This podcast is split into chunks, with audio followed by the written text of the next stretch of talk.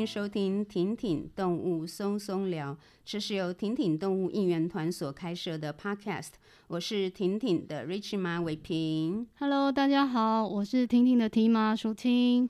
很快一年就过去了，我们今天呢算是，其实现在还是二零二二年的十二月，但是我们因为是预录的，所以我们这两集呢会是我们就是一月十一号二零二三年的首播哦。那很开心，今天我们邀请到的是就是蜜蜂的专家。那我自己觉得说也蛮好的，因为挺挺虽然我们是挺挺动物，但是一般大众的挺挺动物很容易先从犬猫开始，因为就在身边，所以社会上面关心呃动物保护、流浪动物议题的人群是最多的。然后接下来可能是濒危动物，例如说像是我们也聊过的石虎。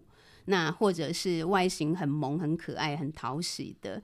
然后我自己昨天做了一些功课，目前为止啊，挺挺动物松松聊，我们有聊过的具体的动物，有些集数因为是专门是针对那个就是受伤啊、落难啊，就是急救站。那我们实际针对动物，我们聊过有鲸豚、有狗、有穿山甲、有石虎、有蝙蝠。然后呢，这些我刚才讲的这些动物，全部都是动物界脊索动物门哺乳纲，也就是都跟人一样啦，就是我们都是哺乳类动物。那蜜蜂当然就不是哺乳类动物了。所以呢，我们今天还蛮开心的，用一个就是跟人虽然距离可能更远。但是，既然我们要挺挺动物，我们就尽量把视野可以扩展开来。所以，我们今天很开心的邀请到我们今天的受访来宾蔡老师蔡明宪老师。所以我们首先请蔡老师跟大家打个招呼。伟平好，淑清好，各位听众大家好。那请蔡老师可不可以先？其实我跟蔡老师，其实我们有见过面，然后之前也谢谢蔡老师有邀请我去社大，就是做过讲座，但是我必须要跟老师。承认我对蜜蜂真的了解的很少，对老师认识也不多，不好意思。所以，我们先可不可以请蔡老师，您可不可以介绍一下您现在主要的工作，就是在推广，譬如说蜜蜂的保育吗？就是您的主要工作是什么？我知道您是社区大学的老师就是了。呃，我现在是在松山社区大学工作。OK，对，然后呃，我自己的专业是跟蜜蜂相关，因为我大学的时候就。学蜜蜂这相关的知识，OK，对，那所以您大学是也是生态相关科系吗？呃，其实我的本科是畜产，畜产，对，所以不是昆虫系。对，我不是昆虫系，畜产现在已经没有畜产这两个字了，对，畜产已经改成动物科技系。哦，动物科技，对，所以我最早期学的是经济动物，我国中毕业就到宜宜兰大学，就是以前的宜兰农工专校念畜产科。OK，对，然后畜产就改名了，改成动物科技。那因为改名嘛，所以呃，系上就希望可以让呃学生可以更接触更多的经济动物。OK，对，那蜜蜂是所有昆虫里面经济价值最高的，oh. 所以我才有这个机会接触到蜜蜂。OK，那因为我那时候呃二季的时候就必须进实验室嘛，所以我就到了呃陈玉文教授他主持的实验室去学习蜜蜂相关知识。所以后来的重心就放在蜜蜂上面，我就开始放在蜜蜂上面。对，OK。所以您现在主要是在松山松山社区大学担任老师，然后就是做比较多蜜蜂相关的推广课程跟相关的教育工作就是了。对，我一开始呃最早的工作其实是在呃罗东社区大学。OK。对，那那时候工作大概三年左右之后，我就去了澳洲。哦、okay，对，那时候去澳洲，呃，去打工度假啦，其实就是现在很很很盛行这个打工度假。那可是因为大部分打工度假的工作内容都比较劳务性质，是。那我自己去之前就想说，是不是可以发挥我自己的专长，所以特别去找了养蜂工作。哦，对，所以你去澳洲也是去养蜂场？对，其实其实第一第一份工作当然没那么幸运。对，我因为我们虽然拿了这打工度假签，可是你不是公民。是，所以即即便你到了那边，人家不一定要用你啊。对对对。所以我我就是，可是又又为了要生活，所以我就还是有工作就做。OK。但是我就一直跟别人说啊，我会养蜂，我会养蜂，养蜂。所以就很幸运的，我的第三份工作就得到养蜂工作。那那个得到的机会，呃，很曲折。他是我呃老板同事的朋友，转转之间。就是得到这个养蜂工作。那当时那一个农场的主人，他种了很多酪梨树。那洛梨树，对，洛梨是一个需要授粉的的作物。哦，OK。那那如果没有授粉，那个果实就会结不好。Oh. 那那个农场主人在我去的前两年，就跟当地的一个退休的蜂农买了七十几箱的蜜蜂。结果呃，过了两年之后，蜜蜂就。没有养起来，因为养蜂就跟所有的呃农农业行为一样，必须去照顾跟管理。OK，对，所以他就很希望可以再繁殖蜂群。了解。可是养蜂这个产业很特别，是它的呃劳动力跟技术层面很高，但是成本很低。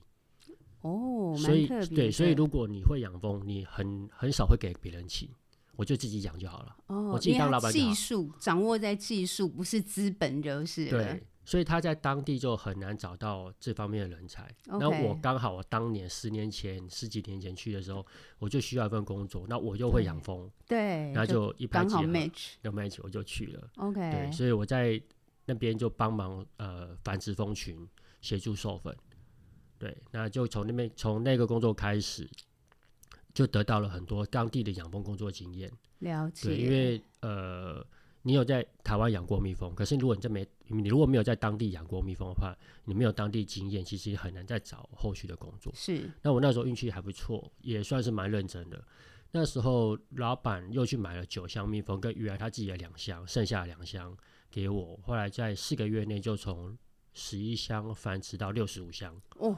对，那时候真的是呃老天帮忙，然后自己也也很很拼命。那时候我第一次做梦梦到我自己在养蜜蜂，就那个时候 压力很大。对，因为整个农场就是就就就靠我，就是来照顾这些蜂群。对。那我后来就有了这个工作经验之后，我后续的几个工作都跟蜜蜂相关，就比较好找。所以那时候都是待在澳洲吗？对，我第一个先是在昆士兰，后来又去了塔斯马尼亚。OK。对，后来又到了 New South Wales。了解，所以你在澳洲待了多久？一年多，我在澳、哦、就是呃打工度假的这个期间。对，我其实，在澳洲申请了二签，在当地申请二签是，可是我没有待满两年，没有待满。对，其实我当时想做的事情都做完了，就是我那个 list 都打勾了，OK，然后就觉得哎、欸，好像可以回台湾了，这样。现在想想有点可惜。OK，对。那你回台湾之后，怎么没有考虑就去当一个蜂农？台湾的蜂农其实很多，其实台湾对会养蜜蜂的呃学有专，就是会养蜜蜂的呃蜂农非非常多。OK，对，那台湾不缺蜂农啊。了解，台湾不缺蜂农。对，可是呃台湾很欠缺的一个是呃那个桥梁，就是说大家对于呃蜂产品很喜欢，说到蜂蜜、花粉、蜂王乳、蜂胶，大家都呃觉得很棒。是，可是。当那个蜜蜂出现在身边的时候，大家会觉得很害怕。哦、对对呀、啊，这这这个很矛盾，就是蛮吊诡的。对，有些人都说啊，蜜蜂是人类老朋友啊，可是我们吃它的蜂蜜，吃它的花粉，吃它的蜂王乳，采采取它的蜂胶，结果蜜蜂出现在身边，你就要把它赶走，就要打一一九，对，或者或者很想把它打掉，对，就好像除之后快。所以那个整个环境教育的这个部分就是很欠缺。那我那时候就想说，呃。也许我可以透过我的呃养蜂专长，是，然后刚好我那时候又在社区大学工作。我那时候回台湾之后，就到了呃松山社大。那松山社大就是社区大学是一个成人教育的平台。当时全台湾没有民间没有系系统性的养蜂课程。OK，对，养休闲养蜂跟职业蜂农都很多，可是大部分都属于呃经验传授，或者是几个好朋友啊聚一聚聊聊天。那你要去找职业蜂农学，要机缘，是因为蜂农不一定愿意教。嗯，当然，就像你刚才讲的嘛，嗯，因为他技术性工作啊，我也是想要减少我的 competitor，我的竞争对手。对，所以所以就没比较没有这样的资源，或者是你如果要去学习，政府也有这样的课程，可是那个课程的名额很少，了解，对，然后也比较没有长长期的，是对，就是没有说一次怎么三个月这样子，它都是比较短期的几个礼拜这样子，了解。对，那我就想说，也许我可以在社区大学开办这样的课程，所以在当时校长啊，还有很多朋友的支持下，我们就呃开了全台湾第一个民间的呃系统性的养蜂课程，就一直到现在。OK，对，所以这个课程本身就是所就是所谓的城市养蜂吗的课程吗？还是说又不太一样？呃，城市养蜂是因为我住台北啦，对，所以我就必须要为这个行动有个名字名称。对，但但其实我的学生他不只限于不一定在台北，对，像有些学生，我第一年开课的时候，有高雄每个礼拜坐高高铁上来的，然后呃，去年跟呃今年有一个学生，他是每个礼拜坐。高铁上，他是住台南，了解。对，然后也有住花园花莲的。哎、欸，那我很好奇，你的学员基于什么样的动机会想要养蜂？是真的是把它当成譬如说一个职业来发展，还是说当一个兴趣，或者是有点像是第二第二 income，还是纯粹只是好玩？都有，都有就是，对，就是这个呃，range 很大。哦、oh，对，okay. 有有些学员他学一学之后，后来就自己开始养蜂，而且呃有有一笔额外的收入。OK，那有些是觉得哎、欸，大家都讲蜜蜂很重要啊，对对对，都想要来看看。甚至有些学员他自己本身很害怕蜜蜂，他就想要来看看，说哎、嗯欸，那我可不可以在这堂课里面比较不害怕蜜蜂？了解。对，所以嗯、呃，你刚刚提到的每一个原因，我们都遇过。人类是怎么样开始去？养蜂的，然后以及我们又要怎么去正确看待蜜蜂呢？呃，人类跟蜜蜂接触历史非常长，那最早能够找到的史前资料大概已经有八千年前。八千年前，对，就是一个壁画，就是人在呃岩岩壁上采集蜂巢的一个手绘的壁画。OK，但这种过程比较是单向的，也就是说。野外有有有一个资源，然后人类去把它收集下来。是，可是所谓的饲养这件事情，对对，它必须有一个照顾的过程。OK，那这个照顾的过程历史没有很长，大概两百多年。哦，两百对，顶多两三百年。现在、大概呃，我觉得它四百年之之之内。是从哪个国家开始的，或者是哪大概它的脉络是怎么样？呃，最早人类开始去。了解蜜蜂的行为的时候，它是跟整个西方对于生物的了解开始，okay. 所以大概也不过就是在这四百年之间，人类开始去用很科学的方式去对于一个生物的生物学习性是去做一个系统性的整理。OK，对，那从这个系统性的整理过程中，我们就掌握了这个蜜蜂的习性，去制定这个饲养技术。哦、oh，对，就开始会有照顾。例如说，像野生野外的蜜蜂，对，它没有人为照顾，所以像最近台北这种又湿又冷的天气，那蜜蜂找不到食物，它有可能会因为环境的恶劣或者是病虫害的发生，它就呃减少或者是死亡。对，那养蜂人呢，不希望他饲养的蜜蜂发生这种事情，所以当他把蜜蜂养在自己的呃场所的时候呢，就会给他支持。例如说，他采不到蜜，我就给他糖水。他采不到花粉，我就喂花粉饼，就是有这种照顾跟饲养的管理方式。了解。，okay. 那后来就是呃，慢慢的就开始呃，台湾的历史大概是一百多年。嗯，对，因为当时也有一百多年了。对，因为当时台台湾的台湾的呃，现在。职业蜂农的所饲养的西洋蜂是日本人从欧洲人引进的。OK，哦，日本从欧洲引进。对，当时日本在明治时期就脱亚入欧嘛，他们就开始学习西方的科技。OK，那台湾本身的自己的原生种的蜂种叫东方蜂，东方蜂。对，可是它的产值比较少。嗯，所以日本人就从欧洲引进了这个西洋蜂到台湾来，哦，然后开始制定这个现代化的饲养技术。所以，我们台湾的这个现代化的饲养技术的脉络是从日本开始。那战后，呃，台湾的产业消呃，就是没落一阵子。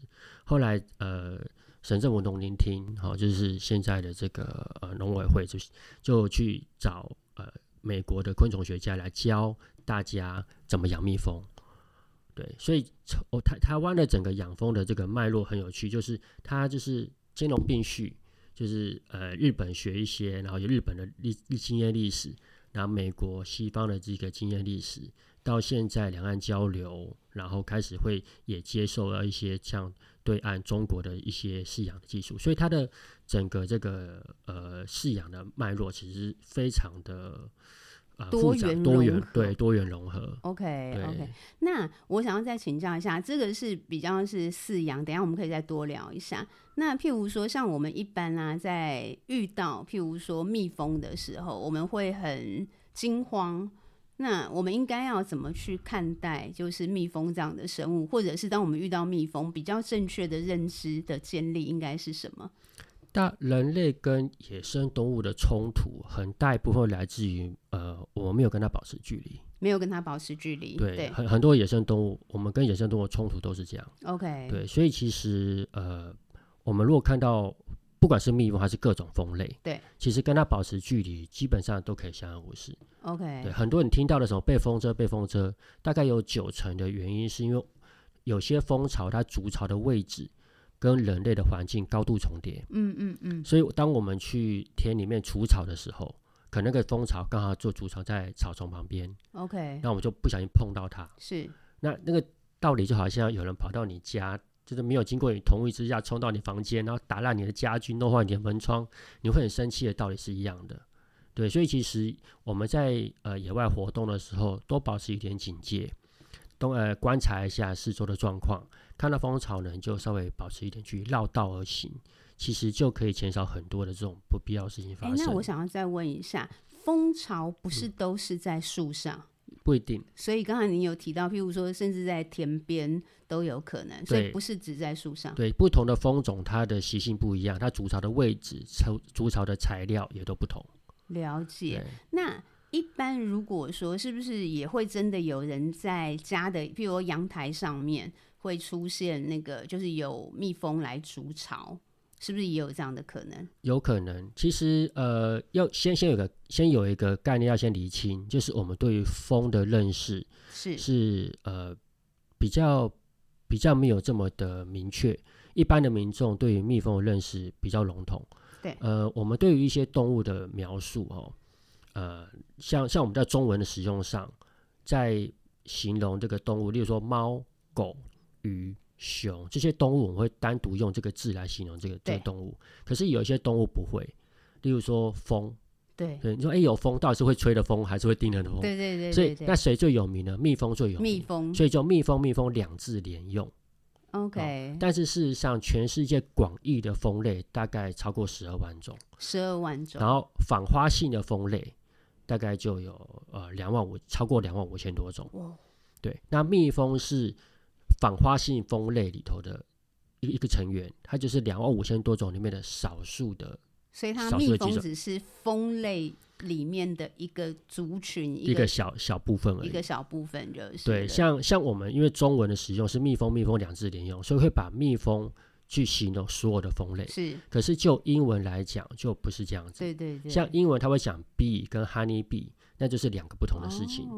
bee、oh. 指的是花蜂，所有访花性蜂类的统称。OK，然后 honey bee 才是指蜜蜂。蜜蜂了解，但我们都叫蜜蜂就是的。对，我们连会觉得虎头蜂好像也是蜜蜂的一种。对，如果混够混乱，以我来讲，就有点完全不理解。就是对大部分的蜂哈，大部分的蜂类，它会去访花，会去吸蜜，可是它不会把蜜存在家里面。嗯，只有蜜蜂跟少数的一些蜂种，它会把蜜存起来，okay. 然后放在家里面存起来。大部分的蜂，它就吃饱了就饱了。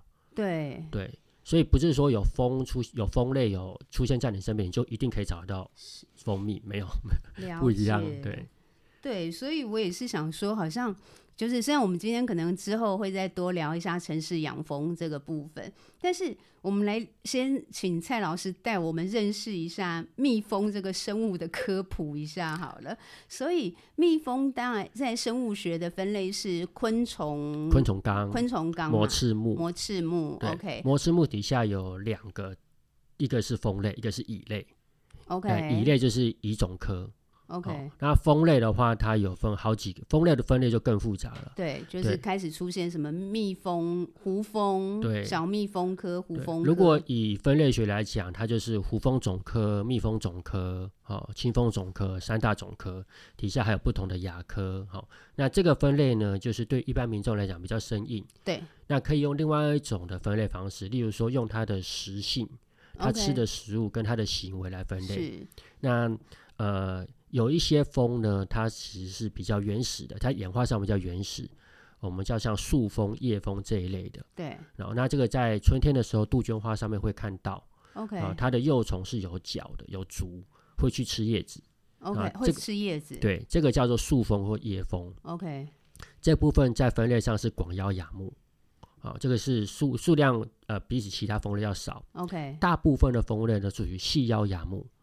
那细亚目分为两个族，两大两大类群，一个就是呃会腹部腹部有螫针的，是这个叫针尾类；另外一类就是它腹部呃的那条那个螫针，它不是螫针，它是产卵管，专门寄生在别的生物身上的。OK，那个叫锥尾类。嗯，这种寄生蜂呢是所有蜂类家族里面族群最大的。OK，那呃它在农业的利用上非常重要，因为它会寄这个蜂类会寄生在别的昆虫身上。嗯。然后让这个昆虫的生活史呃阻断，它可能在幼虫期，这个毛毛虫被寄生蜂寄生之后，这个毛毛虫就不会羽化为成虫，然后这个毛毛虫就不会继续繁殖。嗯，所以我们在种菜的时候，常常会遇到毛毛虫吃叶菜类，对，然后就会喷农药。嗯嗯，那喷农药就会造成这个农药残留啦，或是对土地啊、对环境造成这个影响。所以昆虫学家就努力说，那我们把这个毛毛虫的天敌找出来，哦，然后把它的天敌呢，这些寄生蜂放在田里面去寄生这些毛毛虫，让这个毛毛虫数量减少。哦，所以这个在农业上的呃利用非常的广泛。了解。对，这个是寄生蜂。那以这几年台湾最有名的例子，呃，民国一百年的时候，台湾有个外来种叫做荔枝春象。嗯嗯嗯。荔枝春象呢，它会去吃这个无患子科的作物。是。那无患子科里面有一些作物是很重、很有经济价值的，例如像龙眼跟荔枝。哦，龙眼荔枝。对，龙眼荔枝，呃，它果实人类不但喜欢吃，它的花也是养蜂养蜂业很重要的蜜源植物。对，龙眼蜜跟荔枝蜜。蜜，对对对。那这个荔枝春象，它去呃去呃侵害这个作物的时候，农夫就会去喷药，嗯，结果那个农药就像是无差别攻击。就所有的昆虫都死光了。对。那昆虫就在想说，那我们可不可以不要喷药？我们想了别的方法来防治这个荔枝椿象。就发现台湾的原生种的平腹小蜂，它会寄生在荔枝椿象的卵上面。所以在这个春天的时候呢，我们就要把这个平腹小蜂的卵片绑在这个龙眼树或荔枝树上，让这个平腹小蜂去寄生在荔枝椿象的卵上面。哦。那么这个立春象的数量就会减少。哦，因为它就没有办法再繁殖，就是对对、哦，好有趣哦。对，所以这个这个呃寄生蜂呢，它是呃非常在农业上是非常重要，在环境上也非常重要。是，只是因为它的体积体积非常小，是，然后这个、呃、种类太多，所以研究上面就比较少，对，比较困难。对，大部分的资源会放在经济价值最高的，也就是蜜蜂，蜜蜂，因为蜜蜂它会生产蜂蜜啊，很多的这个蜂产品，所以大部分的资源。就会把这个放在蜜蜂上面，对，那蜜蜂呢，它属于花蜂类的，就是说它去会吸蜜，哦，会去采集花粉这一类的，我们是花蜂类的。那有一些呢，它是打猎的，捕食性的，像虎头蜂，嗯嗯，对，那有一些是捕食之后会有寄生行为的，那这种像是呃果裸蜂啦这一类的，就是属于这一类的。你说像虎头蜂，它是捕猎，它的捕猎对象还是？花还是哦，不是打猎的话，它就是它就是肉，它的幼虫就是肉食哦，它的幼虫是肉食。虎头蜂的成虫会去野外去找这个毛毛虫或者是小昆虫，对，然后把它的这个呃找到了毛毛虫之后呢，会把那个毛毛虫咬那个毛毛虫，它大颚很发达，是去去把那个毛毛虫做成肉球，去咬、哦、咬那个毛毛虫，把它做成肉球，有点像是贡丸这样啊，然后就叼着那个贡丸，就是那个肉球，然后带回去。给虎头蜂的幼虫吃。那虎头蜂成蜂自己吃什么？它吃，它素食。它素食，所以我长大以后素食，可是小时候是荤食。就是这个幼虫是假巴尔，然后那个成蜂的时候假菜。哎，怎么这么可爱？然后呃，成蜂呢，它为了要有打猎的这个体力嘛，是，所以这时候幼虫呢就会做一件事情。昆虫有一个行为叫做交捕，交捕就是这个体液交换，可能是口对口或腿对肛口对肛门这种液体交换。当这个虎头蜂的成虫去野外找到食物，例如说这个毛毛虫啊，好搓成肉球之后，带回去给幼虫吃。幼虫吃了之后就会分泌一种液体，对，这个液体呢是一个高蛋白的高蛋高蛋白的液体。那虎头蜂吃了这个液体之后就有体力了，哦，然后就会出就有体力出去打猎。那或者是它会就花朵上吸那个花蜜，对，因为花蜜是糖类嘛，糖类就有热量，了解，所以它就有去这个体力去继续打猎。哦，好有趣哦，有没有完全？我们忽然觉得很汗颜，听听动物了解，对动物的了解有够少的。昆虫是一个很有趣的这个，它它的行为非常的复杂。难怪就是有一些人喜欢，譬如念昆虫系的，你就觉得他们很着迷。那对，因为我们一般喜欢动物的人，就是我我们就是比较肤浅，我们就喜欢它的可爱外形嘛。或者就是我们的理解就有限，然后就会觉得，哎、欸，这些人，这些人怎么这么这么奇怪？结果哦，刚光是你刚才听你这样一讲，就觉得天哪，昆虫的世界这么迷人。对，就是我们人喜欢可爱动物很正常啦。是，对。那呃，可是昆昆虫是这样，就是它它除了有经济价值之外，其实因为我觉得人对于喜欢动物的那个。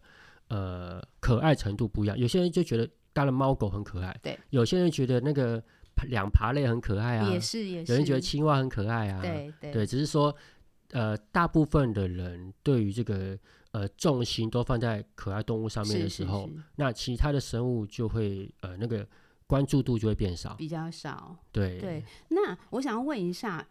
这一两年好像比较没有这样的新闻。我记得前几年有新闻，就是一直在报道说，就是感觉蜜蜂的数量在全球好像是大量萎缩，然后造成很多生态呃学家的担忧。可以帮我们，就是因为不好意思，就是我对蜂的理解太少，但我印象里面有这样的新闻，所以可以帮我们说明一下这个部分吗？可以，就是大概在呃两千零六年的时候。在美国就发生了这个蜜蜂，就是饲养的蜜蜂，就是数量变少了。哦，饲养的蜜蜂数量变少。其，其实我们很难去掌握全球的蜂类到底有多少。是对，因为那个调查那个蜂种的数量啊，包含野生的蜂类，对，很难调。但是因为蜜蜂是可以人为饲养的，所以我们可以从那个人为饲养的呃过程当中去掌握那个蜜蜂数量的多寡。因为像以养蜂产业来讲，它有所谓的养蜂协会，那我们就可以去登记说啊，现在到底呃台湾有哪些蜂农，然后蜂农它养的箱数有多少？了解。所以全国在养蜂在养蜂产业比较发达，或是产业链比较完整的国家，都会有这样的这个组织。了解。那美国就发生了，他们在饲养的蜜蜂的时候，发现蜜蜂就数个体那个蜜蜂之那个蜜孵出去的蜜蜂都没有回来。哦，都没有回来。对。那开始就有昆虫学家去呃想办法找原因。那有些推论，有些推论是说电磁波啦，有的说是营养失调，有的说是气候变迁，有的说是呃病虫害，有的说是农药。那呃这几年呢，有几个重要的论文，好、哦、期刊国际期刊发表。那一个很重要的的论点是，这些消失的蜜蜂，就是死在外面的蜜蜂身上都有一些呃病害。那个病叫做以色列麻痹病，好，这个病害会发生。那台湾的研究成果呢？这几年是发现，呃，一些某些农药会造成蜜蜂的行为出现异常。OK，那因为蜜蜂它是有记忆能力的，这个内勤蜂就是呃，蜜蜂它出去采集食物的时候啊，它会先在巢巢口练习飞行，okay. 我们叫定位飞行。它练习飞了之后，它胸部的肌肉就会慢慢的变得比较有力量。然后会记得家的位置，等到这个试飞的行为呃完成之后呢，他就会去外面飞到两三公里外去把食物带回来。那那他回来之后呢，就会记得家的位置。哦，那这个记忆能力呢，主主要是来自于蜜蜂的脑部有一个构造叫做蕈状体，那个蕈就是香菇的那个蕈。OK，这个主司记忆功能。好，那呃台湾的研究团队呢，像台大的杨恩成老师，他们就研究发现，这个某些农药，例如像是异达胺这些系统性的农药，当低剂量的时候不会造成蜜蜂死亡。以前我们在使用农药的时候，这个农药要上市要呃销售的时候，一定要做很严格的毒理试验，对，去了解这个农药的呃对于昆虫哈、哦、它的半致死剂量、半致死浓度到底是多少。它过去会把这个半致死剂量、半致死浓度作为一个安全值。好，那所谓的半致死剂量就是造成族群一半死亡的剂量，我们叫半致死剂量。Okay. 好，那也就是说低于这个剂量，我们过去都认为是安全的。OK，因为目的是让昆虫死掉嘛。嗯嗯嗯。那后来我们叫抽丝剥茧去找原因，就发现这个农药如果在低剂量不会造成昆虫死亡的情况底下，当这个幼虫它在幼虫期就摄取了非常低剂量的异达胺，它可以正常的羽化，然后看起来像一只正常的蜜蜂。可是他在长大的过程中呢，他的这个脑部的蕈状体就损坏，了解，他的记忆能力就出现异常，所以他就出去之后就找不到家的位置。嗯嗯嗯，嗯，对，嗯，那这个就是一个很重要的警讯。我们常说啊，蜜蜂很重要啊，哦，这个呃，蜜蜂消失啊，就是人类什么活不过四年。对，我我先讲一下，蜜蜂消失，人类活不过四年这句话其实是有问题的。OK，对，人家说这句话都是爱因斯坦讲的。但是说老实，爱因斯坦还真的没讲过这句话。以讹传讹。对，就是一个物理学家，一个全球知名的物理学家，呃，去讲到这个蜜蜂，大概也是蛮蛮特别的。对对，那当然不是说蜜蜂不重要啊，只是说呃，他不见得讲过这句话。是，但是至少我们知道蜜蜂很重要嘛。对。那我们讲蜜蜂很重要，蜜蜂很重要。可是如果站在我们的生活上说，哦，蜜蜂很重要，可是我又不是天天吃蜂蜜。是。那我如果蜜蜂很重要，我要授粉。如果我口袋够深，我资金够多，我找人工授粉也可以啊。嗯哼。但是如果你仔细想一下，把这件事情仔细想一下，如果说今天你的亲朋好友他在怀孕期间，他在怀孕的时候吃这个蔬果，这个蔬果是有微量农药残留的。对。那这个微量的农药呢，就到了血液，到了胎儿，胎儿出生之后。但人跟人，不管是胎儿还是人类，都比蜜蜜蜂大几千万倍，不会被农药毒死。是。可是这些低剂量的农药到了人体之后，这些小孩子出生有没有可能会出现一些呃现代的疾病，例如说是过动、哦行为能力异常、心智迟缓，这才是我们要担心的。因为蜜蜂它是一个个体很小的昆虫，它感性很高，是它比我们人先面对发现遇到这个事情。是是是。那也就是说，我们应该去有掌握那个警讯。人的蜜蜂的危机是人的危机的重点就在这里。了解，等于他有点是先先牺牲了自己，告诉我们说，其实我们对待环境的方式可能出了问题。对，然后，所以我们可能就可以当一个警讯，就是了。是，是，了解。OK，好，那。想再问一下，就是，但是这个可能跟因为蜂实在是太多类别了，我不太确定说它会不会是有一致的答案啦。就是大概蜂可以活多久？哦，当然不同的蜂种，它的呃生态行为差异很大。是。那以蜜蜂来说，因为蜜蜂是大家比较熟知的呃蜂类。是。哦，蜜蜂的话，你要因为蜜蜂它。它是一个社会性昆虫，社会性昆虫它就有三个特点，就是协同育幼、阶级分工跟世代重叠。那所谓的阶级分工，就是在蜂群里面呢，有不同的成员，嗯，有蜂后、雄蜂、工蜂。工蜂。对，那以工蜂来说，也就是说我们在野外看到花朵上采蜜的那一些，对，这几乎都是工蜂，就是工作的那个对工蜂。对，雄蜂雄蜂不会采蜜。雄蜂不会采蜜，对，雄蜂是来做负责，对，它负责跟蜂后交配。OK，对，所以我们在花朵上看到的都是都是工蜂。OK，好，那工蜂它，所以工蜂不分雌雌雄。好，呃，蜂后一定是雌性。对，蜂后，蜂后我们在台湾把蜂后俗称蜂王。OK，蜂王只有一只吗？对，蜂王跟蜂后是同同一个。我们我们的描述上面是蜂王就是蜂后。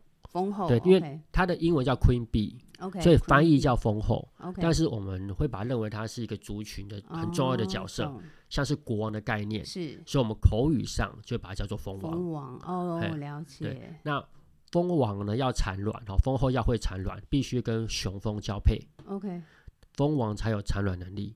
OK，所以雄蜂的角色就是跟蜂王交配。那雄蜂是很多只，还是也只有少数一两只？这个要看季节。如果是四五月、三四月春天的时候，它的雄蜂数量就比较多。OK。可是如果像现在十二月天气很冷，它不是繁殖季节，家里的食物又不够，雄蜂的数量就会减少。OK。对，所以这个这个雄蜂的数量是根据季节来调整的。工蜂的数量也是，如果是在春天的时候，那个雄工蜂的数量就会非常多。那蜜在小在蜜蜂的族群里面，怎么会决定出谁是蜂后，谁是雄蜂，谁是工蜂呢？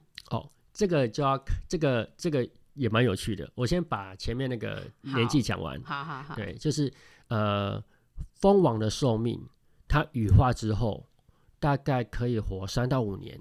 蜂王 OK，三到五年。对，可是职业蜂农就是养蜂人，哦就是靠养蜂为生的这个蜂农呢，他为了能够维持蜂群的呃旺盛，让蜂王有很高的产卵率，那通常一年左右会更换那个蜂王。哦，对，就让它可以有更好的产卵，对产卵率，对，让蜂群的数量一直维持维持在一个高峰。了解。好，那呃，工蜂的寿命呢？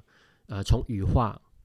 开始到它死亡，没有很没有很长，大概四十来天啊。对，就太辛苦了，一直工作 只能活四十几天。对，那你看哦，雄蜂是男生，对不对？对。那工蜂是女生，工蜂是女生，工蜂不是男生哦。我们在在家住家附近看到那个蚂蚁搬东西的那个嘛，我们东西如果蚂那个饼干碎碎掉地上，蚂蚁会来搬走。所有出去来出来工作的蚂蚁，那些那个工蚁全部都是雌性。是哦，所以蜜蜂也是，蜜蜂出去采蜜的那些都是雌性。我下次我那个礼拜天才刚看完吴念真导演的剧，然后舞蹈的剧啊，他通常会讲，就是台湾女性在社会上面扮演了非常就是重要的角色啦，那种付出的角色。我下次要跟舞蹈 分享说，不只是台湾女性，原来连蜜蜂跟蚂蚁都是女性在女性在付出哎、欸。对，像。那雄雄蜂的话，它如果呃没有交配的话，也就也可以活几个月。OK，雄蜂可以活几个月。对，那所以我看蜂王工作是负责产卵，那工蜂呢就很操劳啊。工蜂就是羽化之后清理巢房、建造巢房、服侍蜂后、接收食物、采集花粉、采集蜂蜜、采集水、守卫，全部都是工蜂做。所以，所以他是过劳死。如果是在如果是在冬天，他很少出去外面工作，他的呃活动力下降，寿命会稍微长一点。OK。可如果他真的很操劳的时候，他寿命会稍微长。所以真的是因为操劳。他他的他的寿命哈不是绝对的，不是说啊四十天就四十天，是是五十天就五十天，不是。这个就像人的寿命，有些人可以活六十几岁，有人活七十岁，有人活八十几岁，有人活九十几岁。那蜜蜂的寿命大概就是那四十来天左右。所以可能懒惰一点或动作慢一点，可能活久一点。我可能活，我可能只能活三十天。那你看哦，蜂后跟工蜂都是雌性，okay. 它都是雌性哦。那只有雄蜂是雄性。哦，只有雄蜂是雄性。对，哎，好特别哦。对，然后嗯，雌一个雌性活三到五年。一个雌性活四十来天，对，那这个是怎么决定它的机制的？是是是，蜂后在呃产卵的时候呢，它是可以自己决定性别，它可以它可以自己决定我要生男生还是生女生。真的吗？它一次生多少？那个六角形巢房哈，六角形巢房呢，它其实有两个不同的尺寸，比较大的尺寸呢是给雄蜂住的。OK，六角六角形巢房有两个功能，一个是幼虫长大的房间。第二个功能是食物储存的空间。那我们现在讲幼虫长大的房间。那大的六角形呢，我们叫做雄蜂房。OK，呃、也就是雄蜂长大的房间。了解。蜂蜂那个蜂王呢，在产卵前会用触角跟前足去测量一下这个巢房的尺寸，然后看看这个巢房是不是空的，干不干净。好，如果是雄蜂房呢，它就会产一颗卵。这个卵呢是未受精卵。未受精的。未受精卵。孵化以后，它就是雄蜂幼虫。那么成年的工蜂呢，就会喂食这个一个乳状的物质，叫做雄蜂乳，给这个幼虫吃。是、嗯，好，那蜂王就继续产卵啊。他们一天可以产大概上千颗。所以它在产的时候，的当下，其实它还没有雌雄的分别的意思吗？那个蜂王跟雄蜂在交配的时候啊，就是在空中完成的。OK，在空中完成。那呃，雄蜂腹部的精子会储存在蜂后的储精囊里面。OK，所以蜂后的腹部就会变得很肥大。OK，对。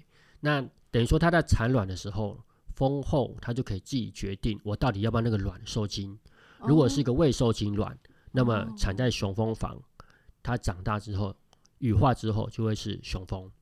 好，那蜂后呢，它就继续产卵嘛。嗯，它就看到比较小的六角形，这个比较小的六角形，我们叫做工蜂房。OK。好，它就哎，这个是工房，里面是空的。好，就会产一颗卵，这个卵呢就会是受精卵。嗯哼。嗯，那孵化之后呢，卵孵化之后变成工蜂幼虫。嗯。那么成年的工蜂就会哺育这个一个乳状的物质，叫做工蜂乳。OK。给。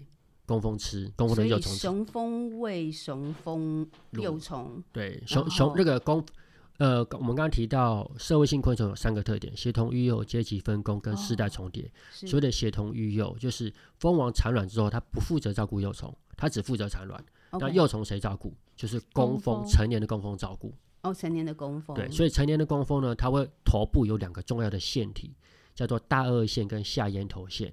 这个大顎腺跟下咽头腺呢，就会分泌这些乳状的物质，是给这个幼虫吃。哦，对，所以公然后要喂奶，对，类似这个概念，没错，喜欢非常贴切。过劳 好，所以工蜂呢，小时候住在工蜂房，小时候住雄蜂，小时候住在雄蜂房。OK，那蜂王小时候呢，住的房子比较特别，它叫做王台，国王的王，台湾的台。好，王台，王台，王台，成熟的王台呢，有点像是花生壳。一个呃倒圆锥形的，好，上面有皱褶，这个专门给蜂王的幼虫住。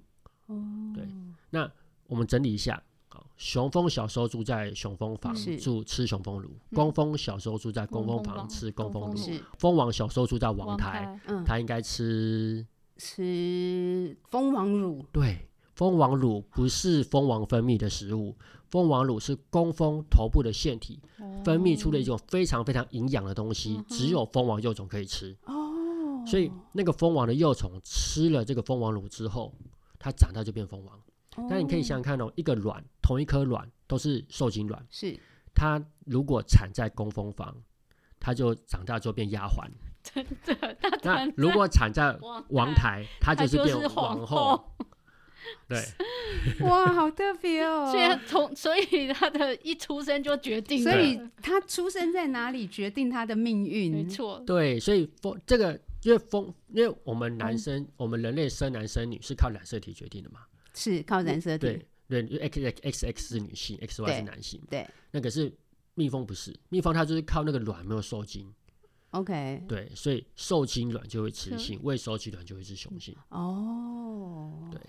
了解，所以它就是相对雄蜂，它就可以决定数量的多寡，可能相对就比较少，就是对。除了除了这个季节性，包含就是刚刚提到的，如果有繁殖需求，那么雄蜂说出人就会比较多。对，好，那这是一个。再来就是因为所有的采集食物的工作都落在工蜂身上，好，然后采回来的食物就存在家里面。那因为雄蜂不负责采集食物，它只负责。交配，OK。他平常没事呢，就就在家里就在巢房里闲晃啊，然后好天气就飞飞啊，再回回巢房啊，就溜达，就是个公子哥，你知道吗？他就不做事，然后只负责交配，只负责交配。对，但是表面上看起来他很很很很好，对不对？对。但其实不是。第一个，他交配完之后，那个雄蜂就会死掉。交配完就死了。对，蜂后它在当羽化的时候，我们叫做处女王。处女王羽化之后呢，他为了确保这个巢里面只有我可以为成为蜂后，是他他会做一件事情，有看过宫斗剧吧？嗯，有那个蜂后，后宫，对，就是巢房里的后宫《甄嬛传》。那个蜂后呢，他会巡视巢房，看他有没有其他的王台。嗯，如果有其他王台，就把它咬掉。哦，就不要让其他王台里面的，所以王台有可能，王台也可能不止一个。对，如果在繁殖季节的时候，那个王台有好几个。OK，啊，那先羽化的那一个呢，就会巡视巢房，把王台咬掉。所以就还要宫斗，谁先出生谁就赢。对，然后谁比较厉害吗？对，然后羽化之后呢，它就会出去飞到外面，释放一种费费洛蒙。嗯，好，这个叫性费洛蒙。这个费洛蒙雄蜂闻到之后就很兴奋，哦，然后就去追追那个呃蜂后蜂哦处女王，它就可以产卵。对，然后追的过程中呢，在空中高速飞行的情况下，雄蜂腹部的这个精子就会储存在蜂后的储精囊里面。好，那它不会只跟一只雄蜂交配，是它交配完之后，那个雄蜂就死掉了，嗯，然后它就回到巢房稍作休息，然后再出去再找第二个男朋友，第二个，然后它会在这两它羽化之后的两到三周的期间，大概会跟十来只的雄蜂交配。哦它十来只的雄蜂的精子呢，就会储存在蜂后的腹部，对，腹部就会肥大，难怪它肚子会这么大。对，它就肥大，对，然后就回到巢房里面，然后就开始负责产卵。好，所以雄蜂呢，它只用一次，它就挂了，嗯，只用一次。第二个就是现在这个季节，冬天的时候寒冷、阴湿多雨，没办法出去采集食物，家里的食物越来越少，是雄蜂只会吃。这时候工蜂会做一件事情，把雄蜂杀了吗？没有，他会把这个雄蜂赶出去，赶出去，会把它踢到外面，没用的家伙。对，然后呢开只会吃，然后就把它赶到外面，让它在巢房外面冷死跟饿死。好可怜啊，所以回家要 没办法，无用的家伙。所以回去要好好做家事。真的。哦，对，那我要回去跟提拔说。对，所以整个蜂群，所以它就你看到、哦、我们讲到社会性昆虫的三个特点：嗯协同育幼、阶级分工、嗯世代重叠。那所谓的世代重叠，就是说这个蜂后所产下的子代及其子代都会存在巢房里面。那这个是社会性昆虫很重要的这个呃行为。那在所有的昆虫里面，有这种社会行为、真社会行为的不多。嗯，社社会行为很复杂，对，就是有很单纯的社会行为，有很复杂的社会行为。它有一系，它不是一个很很绝对的一刀两断，说啊，你就是呃社会行为就是很单纯叫做独居性，复杂的叫社会性。它其实是有非常的复杂的阶层。好、哦，有的是聚集，有的是共同营巢，有的是聚在一起这样。那这个有这种真社会性昆虫的数量不多，就是蜜蜂科的一些蜂类。胡蜂科的一些蜂类，还有蚂蚁以及白蚁，白蚁对、哦，大概就是这几类，就真社会性的大概这几类。对，那有一些比较社会行为单纯的，啊、哦，最单纯的社会行为就是交配，它没有协同育幼，没有阶级分工，没有世代重叠。好、哦，那这一类的呢，我们把它广义的统称为独居性蜂类。哦，独居性就这样。对，当然独居性它里面还分很多不同，就是很多不同的这个。阶层是对，它有一些稍微有一些聚集行为，哦，有，但是呢，它就没有前面讲的刚刚讲到的这社会行为这样的阶级分工。对，那我们把这一类叫做独居性。那独居性蜂类呢，它跟蜜蜂不一样，它不会把蜜存在家里面，可是它是环境中非常重要的昆虫，因为很多的独居性蜂类呢，在当地很多都是原生种。那你知道，呃。昆虫跟植物之间有非常复杂的这个共生关系，嗯嗯嗯，哦，不同的植物会吸引不同的昆虫，我们叫做共同演化。OK，哦，因为有些它的花蜜，它的蜜腺的位置比较深，就会吸引舌头比较长的昆虫。是，那蜜那个昆虫再去吸这个花蜜的时候呢，就会帮花朵吸带花粉，让这个植物可以传粉。好，所以很多的原这些独居性蜂类呢，它在当地都是原生种的时候，它可以帮助不同的植物授粉，因为不同的昆虫、嗯、不同的蜂类舌头长度不一样，对，所以这些独居性蜂类就很重要。可是因为它不像蜜蜂会采集花蜜，采集那个那个把蜂蜜存起来，对，所以它长期被人忽略。OK，对，所以我们在做这个蜜蜂生态教育的时候，除了呃教导蜜蜂的知识以外，也去教导大家去认识这些独居性蜂，性的。对，okay. 包含前面讲的这些寄生蜂啊，它在农业的重要性是。对，所以我们其实是透过这个蜜蜂生态教育，让大家去关心除了蜜蜂以外的其他蜂类，嗯嗯，对嗯，不要只是重点放在这个也可以延伸去认识一些植物啊，或者是整个生态平衡的概念等等，对对，包含食安食农教育的议题，像刚刚讲到的这个所谓的食农，就是食育，就是食物怎么吃跟食物怎么来嘛，食育跟农育。所以，刚刚我们提到这个，至少我们会知道蜂王乳的来源，嗯、它不是蜂王分泌的。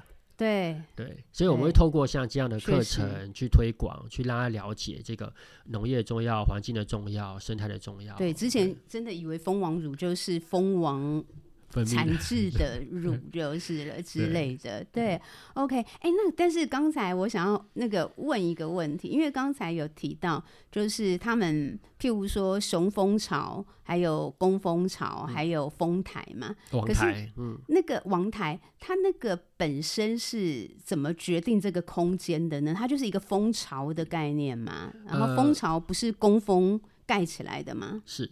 那个蜂群在刚开始繁衍，就是它呃蜂群的繁衍的方式呢，它是通过分蜂来决定的。那个分是分开的分，嗯，蜂是封建的蜂。那有些人呃会把它写成蜜蜂的蜂，因为那个蜂这个字大家就比较熟悉。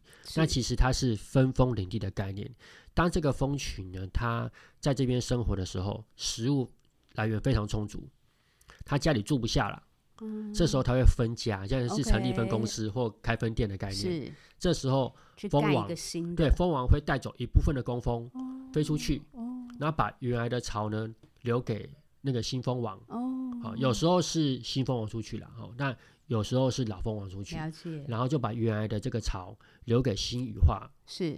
的蜂王，然后让它继续在这里繁衍。那飞出去的那一些工蜂，那蜂群呢，它就会暂时集结在可能树梢啦，好，或者是木桩上面啊，墙壁上面那样暂时集结。这些工蜂呢，就会派出侦察蜂去找哪里有树洞，哪里有石缝，然后哪里比较好，然后回来通报。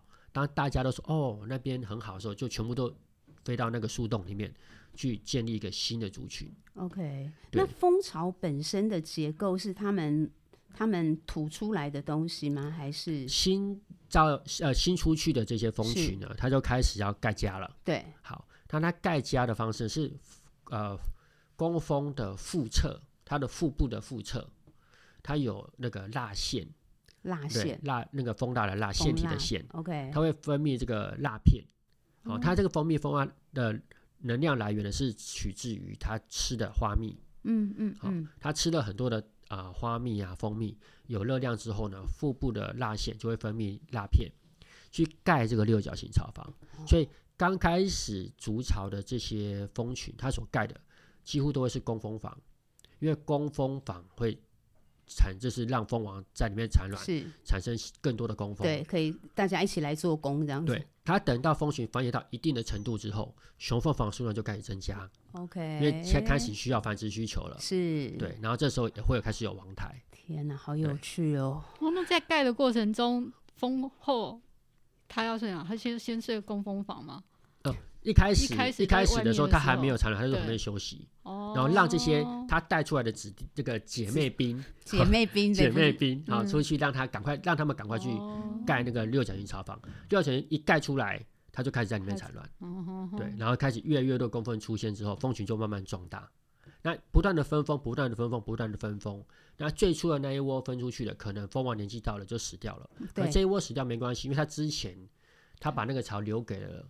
新的封后，所以整个蜂群就会繁衍，不断的繁衍，不断的繁衍。所以正常来说，一个蜂巢会是持续性的被用喽。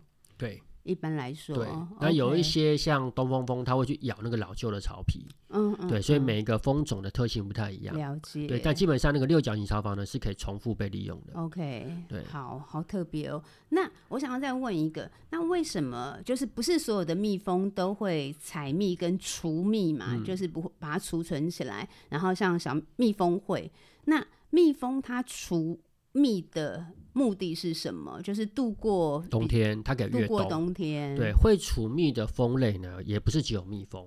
OK，呃，除了全世界蜜蜂大概只有九种。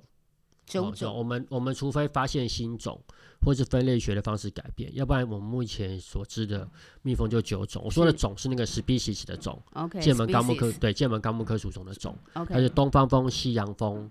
大蜜蜂跟小蜜蜂，我说的小蜜蜂不是卡通那个小蜜蜂哦，它是真，它的中文专名就叫做小蜜蜂。OK，所以东方蜂、西洋蜂、大蜜蜂、小蜜蜂、黑大蜜蜂跟黑小蜜蜂，过去只有这六种，后来因为分子技术渐进的进步，所以又找出了三种，就是沙巴蜂、绿奴蜂跟印尼蜂。所以有九种蜂，九种的 species 就是。对，然后这九种里面呢，能够人为饲养的只有东方蜂跟西洋蜂。哦，只有东方蜂跟西洋蜂。对，其他七种也会把蜜采回来，可是它的习性会有迁徙。的习性，哦、有迁徙，所以看你养你，它在那边筑巢筑一阵子，它自己飞走了。嗯你嗯，你没办法把它养在那边。了解。对于会有这种迁徙习性的蜂种，它就不太适合作为这种农业的行为，因为我们会希望它长期存在嘛。对，因为它的自然行为本身就已经是呃 against，就是我们养殖一定是固定在一个地方。对，对那所以只有东方风跟西洋风可以人为饲养。了解。那其他的它是没办法。